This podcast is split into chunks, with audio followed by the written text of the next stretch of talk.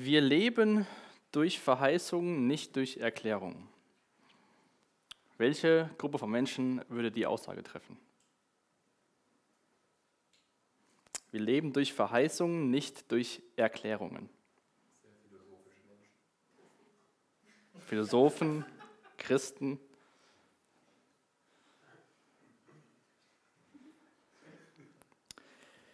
Sind Philosophen dann Christen oder Christen Philosophen, wäre jetzt hier die Frage. Aber ich denke, wenn wir uns mal die, die Person, um die es in den letzten Wochen, um die es heute Abend wieder geht, um Abraham, wenn wir uns mal sein Leben so anschauen, ähm, dann sollten wir eigentlich feststellen, dass er danach gelebt hat. Zwar nicht immer, wir haben auch schon gesehen, der hat so kleine Aufs und Abs gehabt, auch schon mal Entscheidungen getroffen, die nicht gemäß den Verheißungen waren. Aber Abraham war ein Mensch, dem Gott Verheißungen gegeben hat, der immer wieder danach gehandelt hat. Und ähm, im letzten Kapitel, in Kapitel 21, was wir uns gemeinsam angeschaut haben, war die Geburt des verheißenen Sohnes, auf die der Abraham und seine Frau so lange gewartet haben. Abraham hat nicht sich erst alles erklären lassen in seinem Leben, bevor er gehandelt hat. Und wenn wir uns heute Abend das Kapitel 22 anschauen, und ähm, dann lesen wir im ersten Vers, und es geschah nach diesen Dingen. So fängt das Kapitel an. Es wäre die Frage, nach welchen Dingen geschieht denn was? Und ich denke, dass es darum geht, was Abraham bis dahin mit Gott erlebt hat. Wie gesagt, ab Kapitel 12 beschäftigt uns Abraham ja schon. Da kam die erste Verheißung, dass er ausziehen soll in ein Land, was Gott ihm zeigen wird diese ganzen Höhen und Tiefen des Glaubenslebens, immer wo Abraham wieder Dinge gelernt hat von Gott und über Gott, wie er ist, ähm, wo er über sich selbst Dinge gelernt hat, wo er nicht so gehandelt hat. Und wenn man sich so mal die Geschichte von ihm anschaut, viele Jahre auf den Sohn gewartet, im hohen Alter noch aus, ausgezogen, mit 75 Gott gefolgt, könnte man eigentlich meinen, so Abraham hat es so geschafft, der ist so angekommen. Ich weiß nicht, wenn du so über dein Leben nachdenkst und du denkst so, was, wann, wann kommst du an? Ähm, oder was willst du in deinem Leben erreichen? Wenn man sich so einen Abraham anguckt, hatte einen große, ähm, auch großen äh, Reichtum, viel Besitz, hat endlich sein Nachkommen, auf dem, dem er gewartet hat, der ihm versprochen worden ist. Lebt in einem Land, ist mittlerweile schon über 100. Könnte man ja meinen, der darf zur Ruhe gehen, der kann jetzt in Rente und ähm, kann seine letzten Tage so genießen mit seinem Sohn und vielleicht auch mit den Enkeln mit der Geburt seinem Sohn, so dieser Höhepunkt von der ganzen Geschichte. Aber es geschah nach diesen Dingen, dass Gott Abraham prüfte und er sprach zu ihm, Abraham. Und Abraham sprach, hier bin ich. Gott war mit Abraham noch nicht am Ende. Die Geschichte zwischen Abraham und Gott geht weiter. Diese Schule des Glaubens, will ich es mal nennen, von Abraham war noch nicht beendet. Abraham war schon weit gekommen, ist schon viele Schritte gegangen hat viel mit Gott erlebt, aber nach all diesen Dingen prüfte Gott Abraham. Und Abraham sagt, hier bin ich. So von wegen, ich bin bereit, egal was du willst, hier bin ich. Es war so ein Auf geht's nach vorne, nicht so zurückhalten, sondern Abraham hat gesagt, jawohl Gott, du rufst mich, was gibt's? Was hast du mir zu sagen? Was ist die, die Prüfung, die du für mich hast? Sein Glaube wurde schon öfter geprüft in seinem Leben.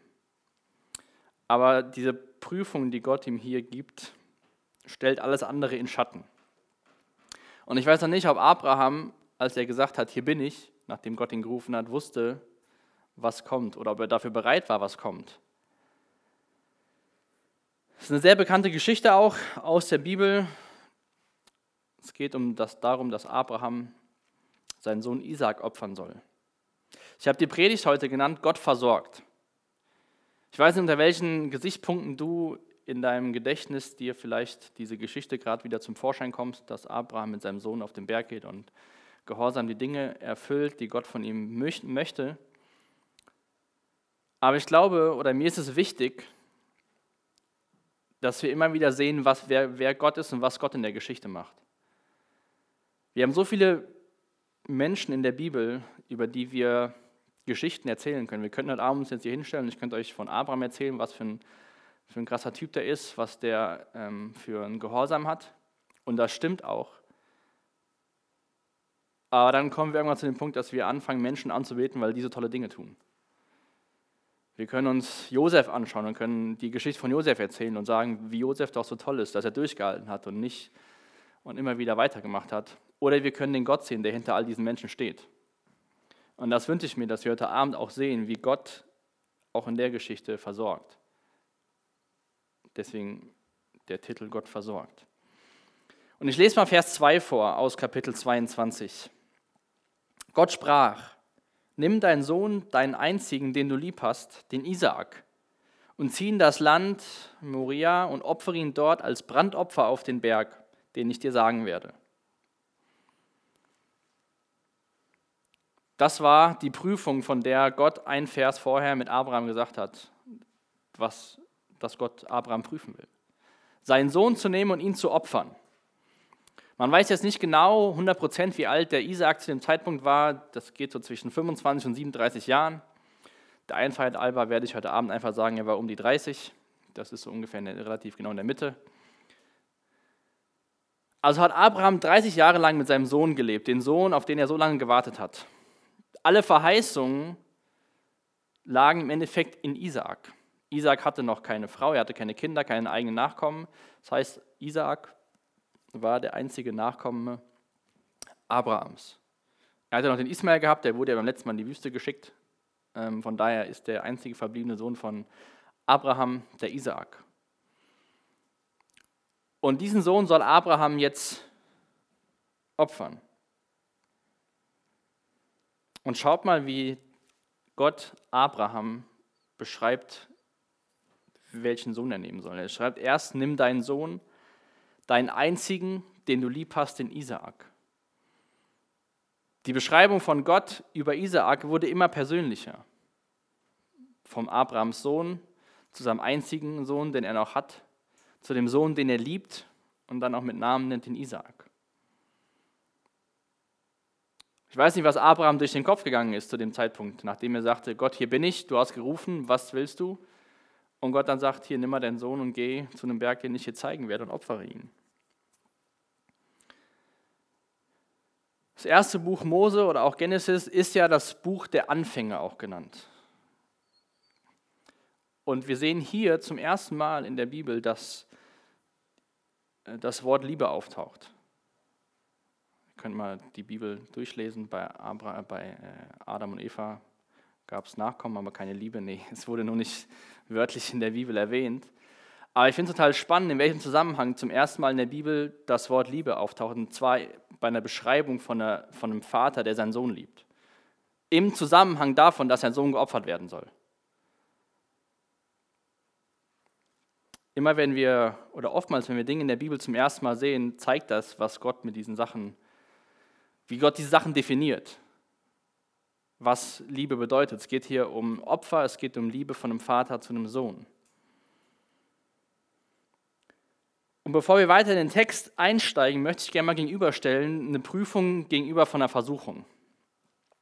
Nicht, nicht lange, aber zumindest mal kurz, denn ich denke, das ist wichtig für uns, dass wir verstehen, was ist eine Prüfung und was ist eine Versuchung. Denn wir haben gelesen, dass Gott Abraham prüfen will, oder vielleicht steht auch bei dir Probe, ich weiß, je nachdem, welche Übersetzung man hat, also Prüfung oder Probe. Aber es gibt einen Unterschied zwischen Prüfung und Probe gegenüber von der Versuchung.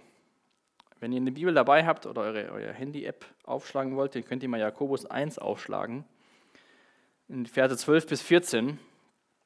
Da bekommen wir eine gute Beschreibung vom Jakobus, auch zu diesem Unterschied von Prüfung und von Versuchung. Ich lese aus Jakobus 1 den Vers 12. Gott segnet diejenigen, der die Prüfung des Glaubens geduldig erträgt. Wenn er sich bewährt hat, wird er das ewige Leben empfangen, das Gott denen versprochen hat, die ihn lieben. Wer der Versuchung erliegt, sollte niemals sagen, diese Versuchung kommt von Gott. Gott lässt sich nicht zum Bösen verführen und er verleitet auch niemanden zur Sünde. Jeder Mensch wird durch seine eigenen Begierden dazu verleitet, Böses zu tun. Ich will mal vier Unterschiede aufzeigen, wie wir Prüfung und Versuchung unterscheiden können. Eine, der erste Unterschied ist das Ziel. Wir lesen auch hier in Vers 12, wer die Prüfung des Glaubens erträgt und sich bewährt, der wird was empfangen. Eine Prüfung des Glaubens dient dazu, den Glauben zu stärken. Oder auch in der Geschichte von heute Abend sehen wir, dass der Glaube offenbar wird. Dass es nicht nur eine Theorie in Abrahams Kopf ist, sondern dass es auch in der Praxis gelebt wird. Eine Versuchung führt aber dazu, dass wir eher zweifeln am Glauben. Die stärkt uns nicht im Glauben, die zieht uns eher herunter. Der Urheber von beiden Sachen ist unterschiedlich. Ich habe Gott ist der Urheber von diesen Glaubensprüfungen und ich habe es einfach dem Teufel zugeschrieben, dass er der Urheber der Versuchung ist. Wir haben eben gelesen, dass die Versuchung aus den eigenen Begierden hervorkommt. Aber Gott will durch Prüfungen, Gott will durch diese Prüfung, die Abraham heute Abend stellt, will er was Gutes hervorbringen. Die Versuchungen, die wir in unserem Leben haben, die werden nie was Gutes hervorbringen, wenn wir quasi die Versuchung erfolgreich abschließen. In dem Sinn, dass wir der Versuchung erlegen. Und dann auch, was wir aus Jakobus gelesen haben. Versuchungen kommen aus den eigenen Begierden heraus. Versuchungen kommen aus uns heraus. Und die Prüfung des Glaubens kommen von Gott durch seinen Geist. Versuchungen bringen schlechte Seiten hervor oder wie sagt man so schön, triggern die schlechten Seiten, die Dinge, wo wir Probleme haben. Prüfung von Gott will das Beste, das Licht ans Vorschein bringen. Natürlich könnte man das jetzt hier lesen und denken, was ist denn das für ein Gott, der will von, von, von dem Glaubensvater, dass er seinen Sohn opfert. Aber wir sehen am Ende, dass Gott das Beste ans zum Vorschein bringt. Gott will dich in deinem Glauben stärken. Gott will dich in deinem Glauben herausfordern, dass dein Glaube nicht in deinem Kopf irgendwann explodiert, weil du so viel weißt, sondern dass es sich in die Praxis umsetzt. Und das ist keine Versuchung, der Abraham hier erliegt, sondern das ist eine Prüfung von Gott, wo Gott was in Abraham tun will und nicht was aus uns herauskommt, weil wir sündige Menschen sind und immer wieder an einen Punkt kommen, wo wir versucht werden. Deswegen sagt Jakobus, keiner, der versucht wird, soll sagen, es kommt von Gott. Versuchungen haben kein positives Ende oder haben kein positives Ziel. So viel mal zu diesem Unterschied, dass wir es auch gerade für heute Abend wissen, was, dass wir das nicht vermischen. Um zu echten Glauben zu kommen, muss Glaube geprüft werden.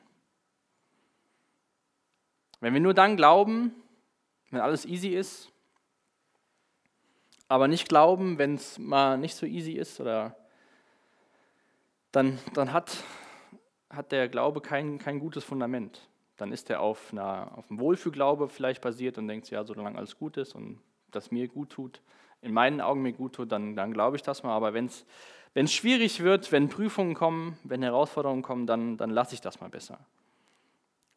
Wir sehen bei dem Text heute Abend, dass ganz am Ende als Frucht Gottesfurcht, dass, Gott, äh, dass Abraham Gott anbetet. Und ich glaube, oftmals bei Versuchungen geht es viel, oder wenn wir nicht der Prüfung, die Prüfung gut ablegen wie der Abraham, dann zeigt sich eher Menschenfurcht, dass wir Angst haben vor den Menschen. Was denken die denn jetzt von uns? Was denken denn die Menschen, wenn ich wirklich das mache, was Gott mir gesagt hat? Das will Gott, dass wir auch, wir alle sind, wie Abraham auch, in so einer Schule des Glaubens. Und auch wir werden, auch wenn wir vielleicht mit 85 in Rente gehen dürfen in unserem Land, auch noch nicht am Ende sein und haben auch noch nicht gesagt, jetzt haben wir es geschafft. Vielleicht kommen auch dann wieder Sachen, wo Gott sagt, hier, da will ich dran arbeiten. Da will ich dich weiter herausfordern. Abraham hatte viel schon erlebt nach diesen Dingen. Gott hat nicht direkt als erstes gesagt, hier, dein Sohn, der muss geopfert werden, sondern Gott hat ihn da herangeführt. Aber Gott konnte ihn nur, daran, nur, da, nur dahin führen, weil Abraham immer wieder Schritte gegangen ist. Wenn Abraham irgendwann stehen geblieben wäre, wäre er vielleicht gar nicht so weit gekommen, dass Gott ihm sowas zumutet. Jetzt will Gott, dass dieser Sohn, in dem die ganze Zukunft quasi liegt von Gottes Verheißung, dass der geopfert werden soll. Was macht der Abraham? Könnt mal schauen im Vers 3. Er hat gesagt, hier bin ich, ich bin bereit.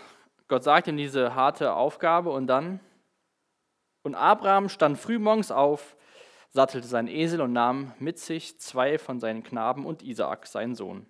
Er spaltete Holz zum Brandopfer und machte sich auf und zog hin an den Ort, dem Gott ihn gesagt hatte.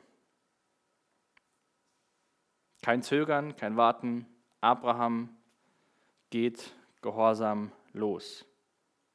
Am dritten Tag, da erhob Abraham seine Augen und sah den Ort von fern. Und Abraham sprach zu seinen Knaben, bleibt ihr hier mit dem Esel. Ich aber und der Knabe, ich und ich aber und Isaak wollen dorthin gehen und anbeten und dann zu euch zurückkehren. Abraham sagt den zwei Knaben oder Knechten oder Sklaven, wie, man, wie es übersetzt ist, ich und mein Sohn gehen da hoch, wir beten an und kommen zurück. Die, Aufgabe, die, die, die Prüfung von Gott war, nimm dein Sohn und opfer ihn.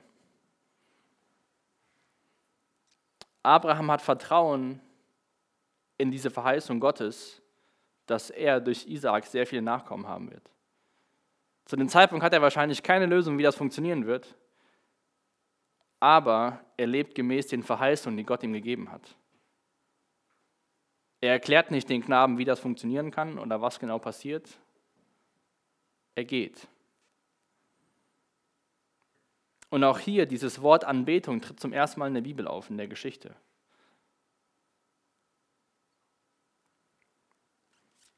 Anbetung Gott gegenüber. Niederzuwerfen, Opfer zu bringen. Es sind nicht wir, die entscheiden, wer und wie angebetet wird, sondern Gott gibt uns die Regeln für Anbetung.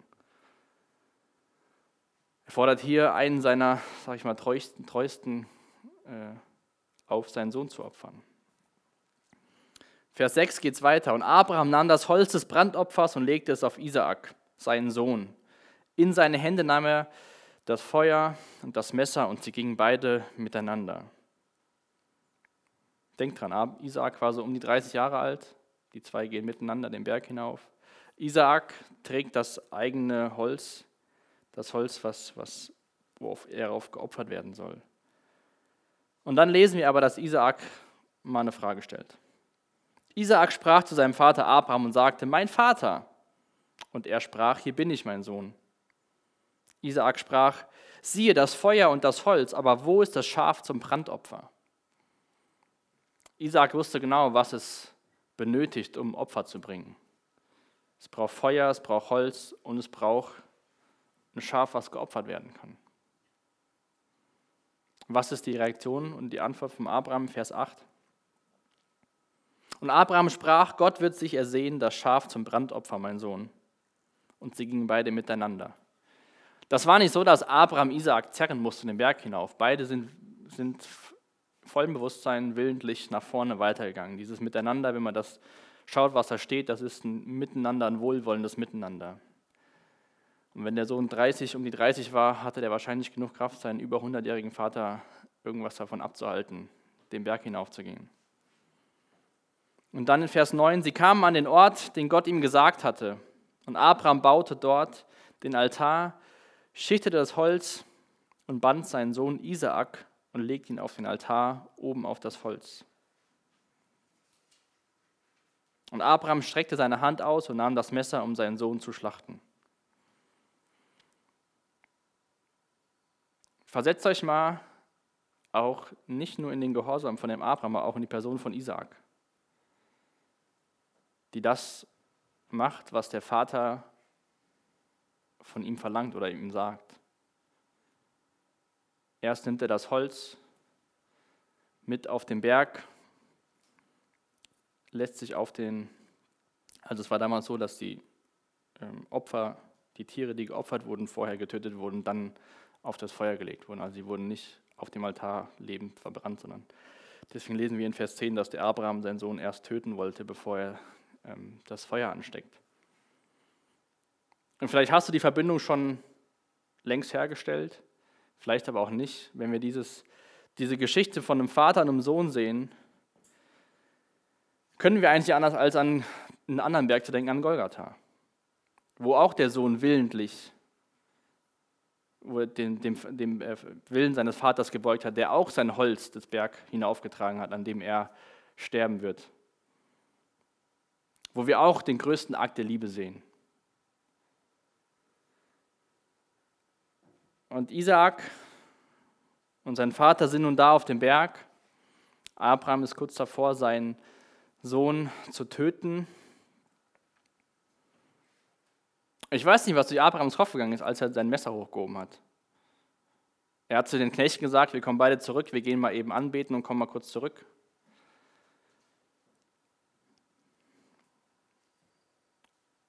Vielleicht stellst du dir bei so, einem, bei so einer Geschichte auch die Frage, warum verlangt Gott überhaupt, dass ein Mensch getötet wird? Will Gott Menschenopfer?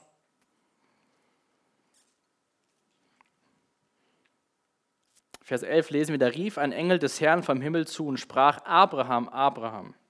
Und er sprach, hier bin ich.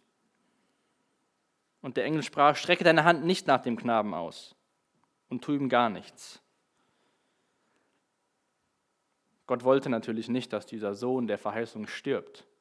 Ich habe in der Vorbereitung gelesen, muss man sich mal durch den Kopf gehen lassen, hat ein Mensch gesagt, das steht in der Bibel, hat sein Kind getötet und hat gesagt, Gott wird es wieder zum Leben erwecken, weil das steht bei Abraham in der Bibel so. Dieser, oder Abraham als Person hat eine ganz spezielle Aufgabe in Gottes Heilsgeschichte. Wenn wir sehen, welche, welche Rolle Abraham eingenommen hat, wie er im Glauben gelebt hat und auch dieses Event, das war nichts, was, was man nachmachen sollte. Das war, ein, war eine ein, einmalige Sache, wo Gott Abraham auf die Probe gestellt hat, wie, wie es um sein Glauben steht. Gott wollte nie, dass Isaak getötet wird. Gott wollte in Abraham das Gute hervorbringen. Gott wollte in Abraham Glauben hervorbringen. Gott sorgt schon für das Opfer, hat Abraham gesagt, als er mit seinem Sohn auf den Berg geht und die Knaben zurückgelassen hat. Gott wird sich schon darum kümmern.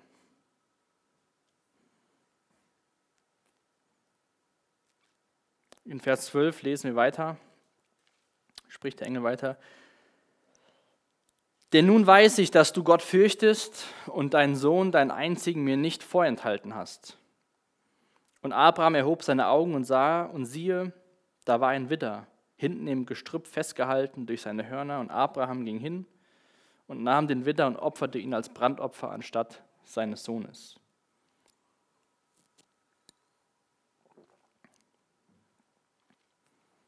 Denn nun weiß ich, dass du Gott fürchtest und deinen Sohn, deinen einzigen, mir nicht vorenthalten hast. Das wollte Gott in Abraham hervorbringen, dass er lernt, Gott zu fürchten, dass er lernt, Gott anzubeten mit allem, was er hat im Endeffekt. Auch wenn es der einzige Sohn ist, der ihm so lange verheißen wurde und der gerade, also der war im Endeffekt fast so alt, wie lange er auf den gewartet hat. 25 Jahre hat er auf die Verheißung gewartet, der war ungefähr 30, Denn nun weiß ich, dass du Gott fürchtest. Abraham hat dem vertraut, der die Verheißung gegeben hat, dass Abraham viele Nachkommen haben wird, so viele wie die Sterne am Himmel sind. Natürlich können wir auch was von dem Gehorsam vom Abraham heute Abend hier lernen in der Geschichte. Ich denke, wir sehen ganz deutlich, dass sein Gehorsam zeigt, dass er Gott vertraut, obwohl er es nicht verstehen konnte. Er hat Gott vertraut, wir kommen beide zurück wir gehen anbeten. Aber er hat es wahrscheinlich überhaupt nicht verstanden, warum Gott von ihm verlangt, seinen Sohn zu opfern. Ich glaube auch, dass sein Gehorsam uns zeigt, dass er Gott vertraut, obwohl er sich gar nicht danach gefühlt hat. Das war sein einziger Sohn, den er liebt, der Isaak, den er opfern sollte. Natürlich hat er nicht gesagt, hey, yippie, ich darf was, was Tolles machen. Aber er war gehorsam, weil Gott eine Verheißung gegeben hat, dass durch ihn, durch seinen Sohn im Endeffekt viele Nachkommen sein werden. Abraham hat nicht gelebt, weil er alles erklären konnte. Er hat gelebt, weil er Gott vertraut hat, weil er Gott gehorsam war.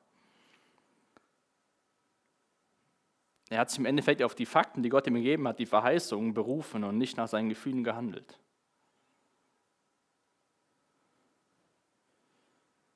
Heute geht es ja viel so, ob man sich so gut, ob man sich danach fühlt oder nicht danach fühlt. Vielleicht sollten wir dahin zurückkommen, dass wir fragen, was sagt denn Gott dazu? Und dann die Gefühle Gefühle sein lassen und erstmal weiter nach vorne gehen. Wenn ich mich nicht so fühle, freitags abends zu kommen, dann gehe ich mal besser nicht. Aber eigentlich weiß ich, es tut mir gut, Gemeinschaft zu haben mit anderen Christen, Gott anzubeten, zusammen zu beten. Aber heute fühle ich mich mal nicht so. Abraham ging nicht nach seinen Gefühlen, er ging dem Gehorsam.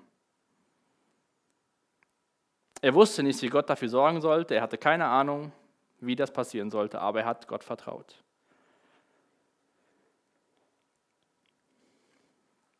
Und dann lesen wir in Vers 14, dass Abraham diesem Ort, diesem Berg einen Namen gegeben hat. Und Abraham gab diesem Ort den Namen, der Herr wird ersehen. Daher sagt man heute, auf dem Berg des Herrn wird er sehen werden. Oder ein anderer schreibt einfach, der Herr sieht. Abraham hat den Ort benannt, der Herr sieht. Überlegt man, welche Möglichkeiten Abraham gehabt hätte, den Berg zu benennen, wenn er auf sich geschaut hätte. Der Berg des Gehorsams, der Berg der Prüfung, vielleicht auch der Berg der Verzweiflung. Aber Abraham benennt diesen Ort, an dem das passiert, der Herr sieht. Auch Abraham richtet seine Aufmerksamkeit auf Gott. Er hat Gott vertraut ihm vorher und er hat gesehen, dass Gott sein Wort gehalten hat und nennt diesen Ort, der Herr sieht. Ich glaube, das allein sollte uns zeigen, dass es Abraham nicht darum geht, sich selbst einen Namen zu machen, sondern dass es darum geht, wer Gott ist.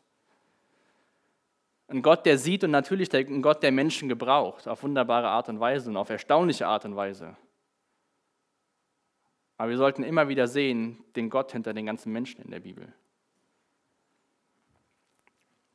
Und dann spricht Gott oder der Engel des Herrn, Gott Jesus, das zweite Mal zu Abraham in Vers 15, rief er ein zweites Mal vom Himmel zu und sprach,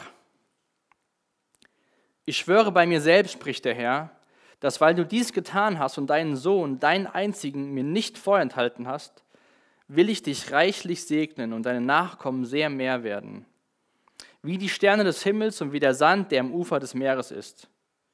Und deine Nachkommen werden das Tor ihrer Feinde besitzen.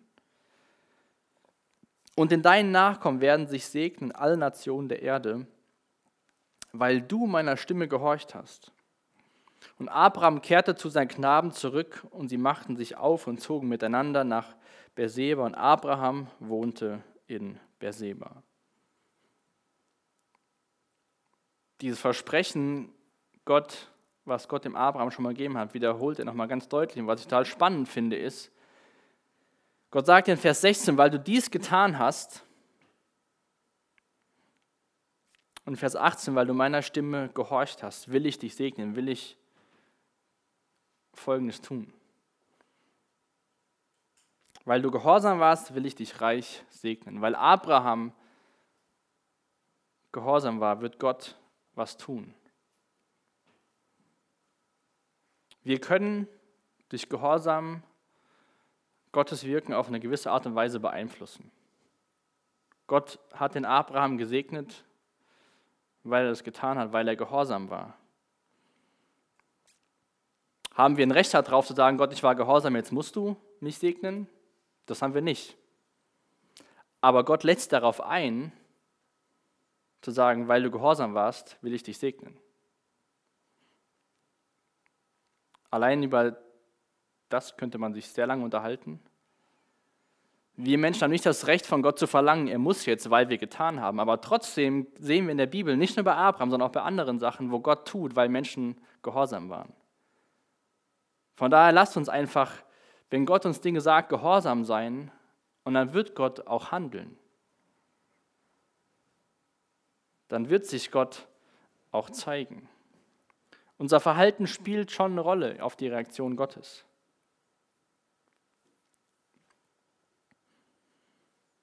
In den Versen, letzten Versen von dem Kapitel, Vers 20 bis 24, könnte man meinen, was hat das jetzt damit zu tun?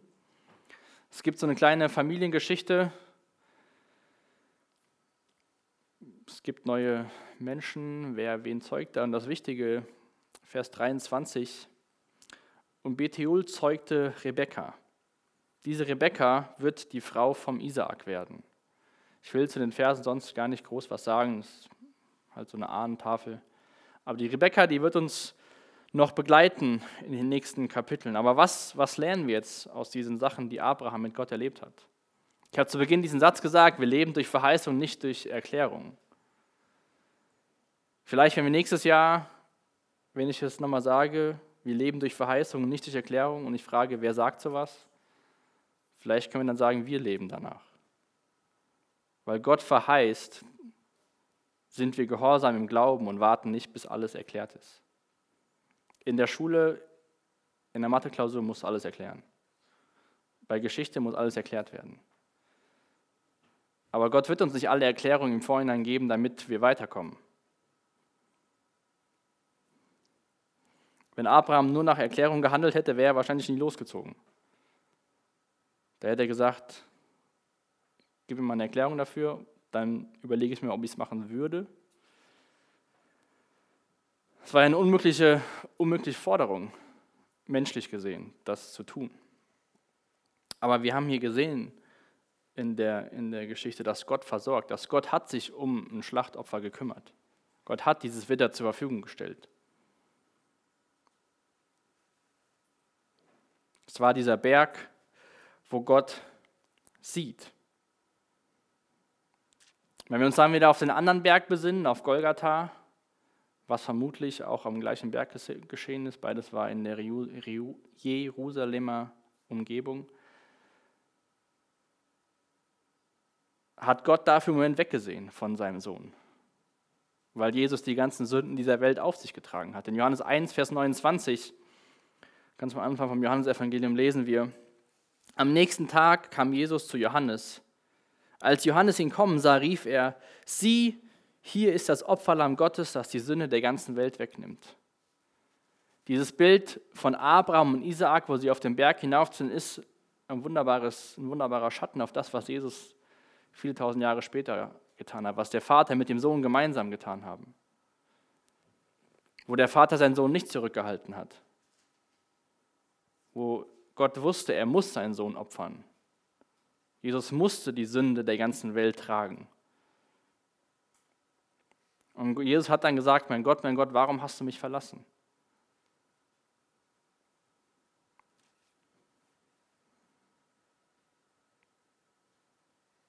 Ich finde das, wenn wir uns vorstellen, das ist das erste Buch der Bibel im 22. Kapitel, wie Gott dieses ganze Buch zusammenstellt, wo es eigentlich nur um Jesus geht. Es geht nicht um Abraham, um Mose, um Josef, um David, um Salomo, Isaiah, Jeremia, die, Prophet, die, die Paulus, Petrus. Das sind alles Menschen, die Gott gebraucht. Im Endeffekt geht es von der ersten Seite bis zur letzten Seite um Jesu Geschichte. Das Alte Testament zeigt auf Jesus hin. Jesus wird Mensch. Und wir sehen im Neuen Testament, wie dieses Leben mit Jesus aussehen kann.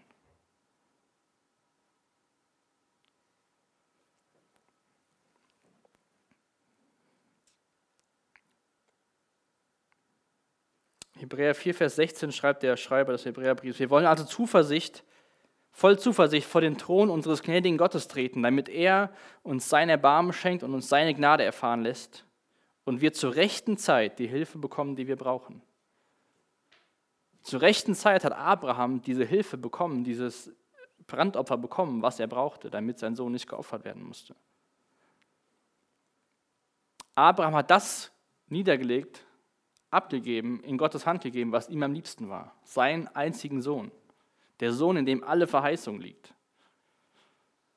Auch da die Frage an dich, was hast du vielleicht in deinem Leben, was du festhältst und sagst, Gott, das kann ich dir nicht geben. Keine Chance, dass du das von mir bekommst. Die Forderung ist viel zu hoch. Gott hat hier von einem Vater verlangt, seinen Sohn zu opfern.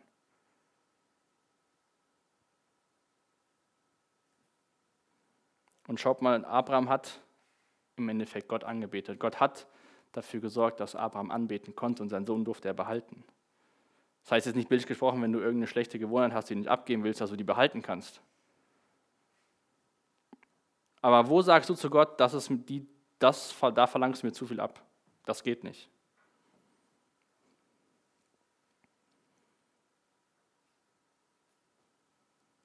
Abraham hat den Berg genannt, Gott sieht, Gott versorgt. Dann denkst du vielleicht, ja, ohne das kann ich nicht leben. Doch kannst du. Ich werde noch Verse aus dem Hebräer 11 lesen, wo wir das, die Geschichte von Abraham zusammengefasst bekommen. Um noch einmal auf Abraham zurückzukommen. Abraham brachte seinen Sohn Isaac als Opfer dar, wie es Gott ihm, ihn auf die Probe zu stellen, von ihm forderte. Aber hatten denn die Zusagen, die Gott ihm gemacht hatte, nicht alle mit Isaak zu tun? Hatte Gott nicht zu ihm gesagt, durch Isaak gebe ich die Nachkommenschaft, die ich dir versprochen habe? Wie kam es dann, dass Abraham trotzdem bereit war, ihn, seinen einzigen Sohn, zu opfern? Der Grund dafür war sein Glaube. Abraham hat geglaubt. Daher konnte er das abgeben, was ihm am liebsten war. Abraham hat vertraut. Vers 19 aus Hebräer steht, Abraham war überzeugt, dass Gott sogar die Macht hat, Tote aufzuwecken. Und bildlich gesprochen hatte er seinen Sohn ja vom Tod zurückbekommen. Wenn ihr den Text aus Genesis 22 ganz genau gelesen habt, seht ihr auch, dass drei Tage später Abraham den Berg gesehen hat. Auch da sehen wir wieder diese drei Tage, die wir auf Golgatha haben.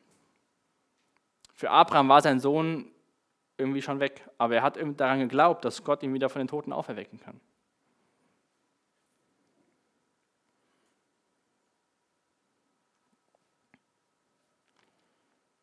Und ich glaube, so müssen wir, wenn wir diese Geschichte, und ich wünsche mir, dass wenn wir die Geschichte auch in Zukunft wieder irgendwo lesen oder hören, dass wir natürlich auf der einen Seite sehen, wie Abraham gehorsam war und auch fragen, was, wie können wir so leben, aber dass wir vor allem sehen, wer Gott ist in dieser Geschichte, dass Gott ein Gott ist, der versorgt, der auch dir das geben will, was du, was du brauchst.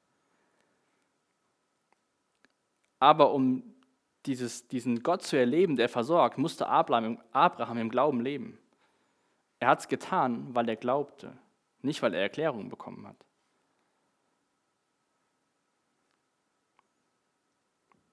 Das ist keine Kollektion von Büchern, was ich eben schon gesagt habe, die wir in unseren Händen halten oder in unseren Apps haben. Das ist eine Geschichte, wo es um Jesus geht.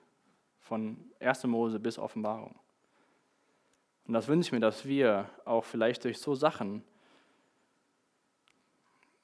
mehr Lust bekommen, in Gottes Wort zu lesen und diesen Jesus besser kennenzulernen. Und auch sehen, wie Gott diese ganze Geschichte zusammengeschrieben hat, wo es um seinen Sohn geht. Sehr bekannter Vers zum Ende. Denn Gott hat die Welt so sehr geliebt, dass er seinen einzigen Sohn gab, damit jeder, der an ihn glaubt, nicht verloren geht, sondern ein ewiges Leben hat. Nicht damit jeder, der alles, sondern der an ihn glaubt. Wir können Gott wirklich in unserem Leben nur erleben, wenn wir im Glauben leben. Wenn wir nicht im Glauben leben, wie wollen wir Gott erfahren? Wie will sich Gott offenbaren? Wie will Gott dir zeigen, dass er versorgt? Wie will Gott dir zeigen, dass er was viel Besseres für dich hat, wo du sagst, ich kann gar nicht loslassen, wenn wir nicht im Glauben leben und Schritte gehen und sagen, okay, ich vertraue dir, ich mache das jetzt. Spät noch mit uns. Ja, Vater, wir wollen dir echt Danke sagen für, für dein Buch, für die Bibel, für die Geschichte von deinem Sohn. Danke, dass du ein Gott bist, der versorgt. Danke, dass du ein Gott bist, der sieht. Danke, dass du uns auch herausfordern willst. Und ich bitte dich echt, dass wir heute Abend ganz bewusst darüber nachdenken, wo wir vielleicht Dinge dir hinlegen müssen, dass wir wirklich Dinge bewusst auf, auf den Brandopferaltar bringen, wo wir einfach deiner Stimme gehorchen und sagen, hier bin ich, wenn du Sachen von uns verlangst, wo wir sagen, das geht nicht. Ich danke dir, dass du echt ein treuer Gott bist. Danke, dass du bei Abraham dafür versorgt hast. Und ich bitte dich echt, dass wir lernen, was es bedeutet, im Glauben zu leben, dass wir daran wachsen und nicht, dass wir stehen bleiben und fragen, wie können wir dich erleben, sondern dass wir erkennen, dass wir dich erleben können, wenn wir glauben, wenn wir im Glauben Entscheidungen treffen. Amen.